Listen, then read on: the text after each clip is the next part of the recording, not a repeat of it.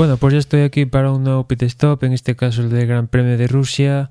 Y como no puede ser de otra manera, la actualidad en la Fórmula 1 la marca el estado de Jules Bianchi, que bueno, a día de hoy eh, pues sigue en estado crítico pero estable. Ya sabes que se ha comunicado que tiene un, una lesión axonal difusa en el cerebro, una de las más preocupantes.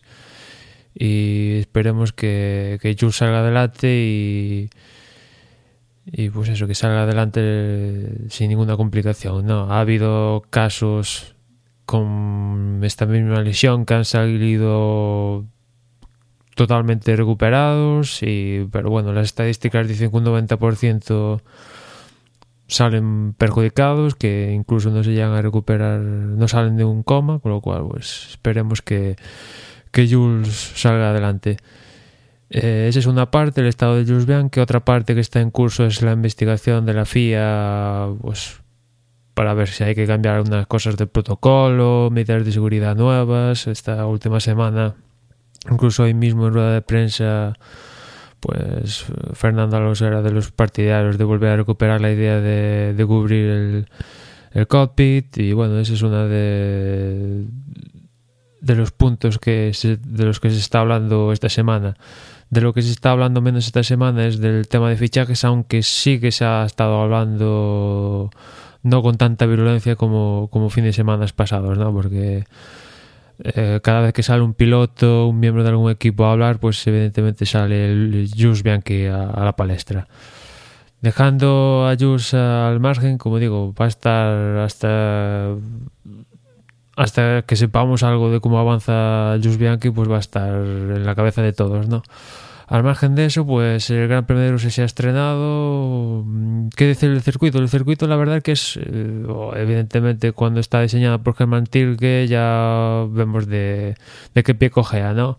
Escapatorias infinitas, eh, básicamente sueles digamos que viene a ser una mezcla de varios circuitos, que sea Abu Dhabi, que después también se parece mucho el entorno a, al de Valencia. Bueno, veremos. El próximo año, en principio, puede ser que sea un gran premio nocturno, con lo cual, bueno, nocturno similar a lo que sucede en Abu Dhabi, que se empieza de día y se acaba de noche, con lo cual igual gana cierto carisma por dónde está situado, con el entorno de, del Parque Olímpico, las luces de los estadios, estas nuevas que tienen LEDs en las cúpulas y tal, pues igual gana cierto, carisma.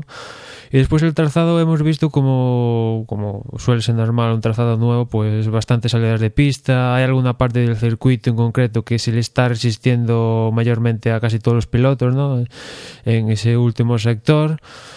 Y por el principio, pues parece que eh, un circuito más de Germán Tilke, que veremos si pasa la historia o no, ¿no? En cuanto a las sesiones de, de, hoy viernes, pues en la primera sesión el mejor tiempo lo marcó Lewis Hamilton, seguido muy de cerca de... No, el mejor tiempo, perdón, lo marcó Rosberg, seguido muy de cerca de Hamilton, tercero fue Baton, cuarto fue Alonso, quinto Magnussen, sexto Pérez, séptimo Kvyat, octavo Raikkonen, noveno Bernier y décimo Bottas. Un Bottas que tuvo problemas en esta primera sesión. Ya la segunda tanda de libres, pues marcó el mejor tiempo Hamilton, segundo fue eh, Magnussen a 8 décimas, séptimo Fernando también a un poquito más de 8 décimas, Rosberg fue cuarto, Valtteri Bottas quinto, Baton sexto, séptimo Felipe Massa, octavo Daniel Kvyat, noveno Sebastian Vettel y décimo Jean-Éric Vernier. Aquí decir que el que tuvo problemas fue Daniel Ricardo, que en los últimos instantes de la sesión pues paró el coche en pista y hubo bandera roja inclusive, ¿no?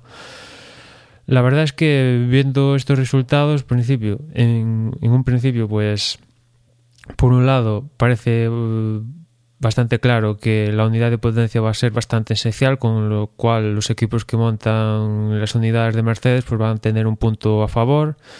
Después, también ha llamado la atención el, rendimiento de Red Bull. Está claro que a estas alturas de temporada todos los equipos van justitos de unidad de potencia, de, del material en general, ¿no? Ya, ya, ha habido varios pilotos con sanción por estrenar esa, un nuevo elemento de la unidad de potencia. Red Bull está ahí ahí a puntito tanto Vettel como Ricardo de tener esa sanción y está claro que por un lado parece ser que igual han ahorrado unas cuantas vueltas en los libres y después parece que que el circuito no, les acaba de encajar demasiado a los Red Bull. Veremos si después en clasificación y en carrera pues se destapan un poquito más y los vemos más arriba. Pero en principio las sensaciones que dan una vez vistos los libros es que van a estar un poquito más justitos. Con lo cual mi apuesta es que por un lado lo mismo de siempre. La pole va a estar entre Hamilton y Rosberg salvo sorpresa mayúscula. Yo me inclino aquí más por Hamilton, parece que le ha cogido más el tono a este circuito.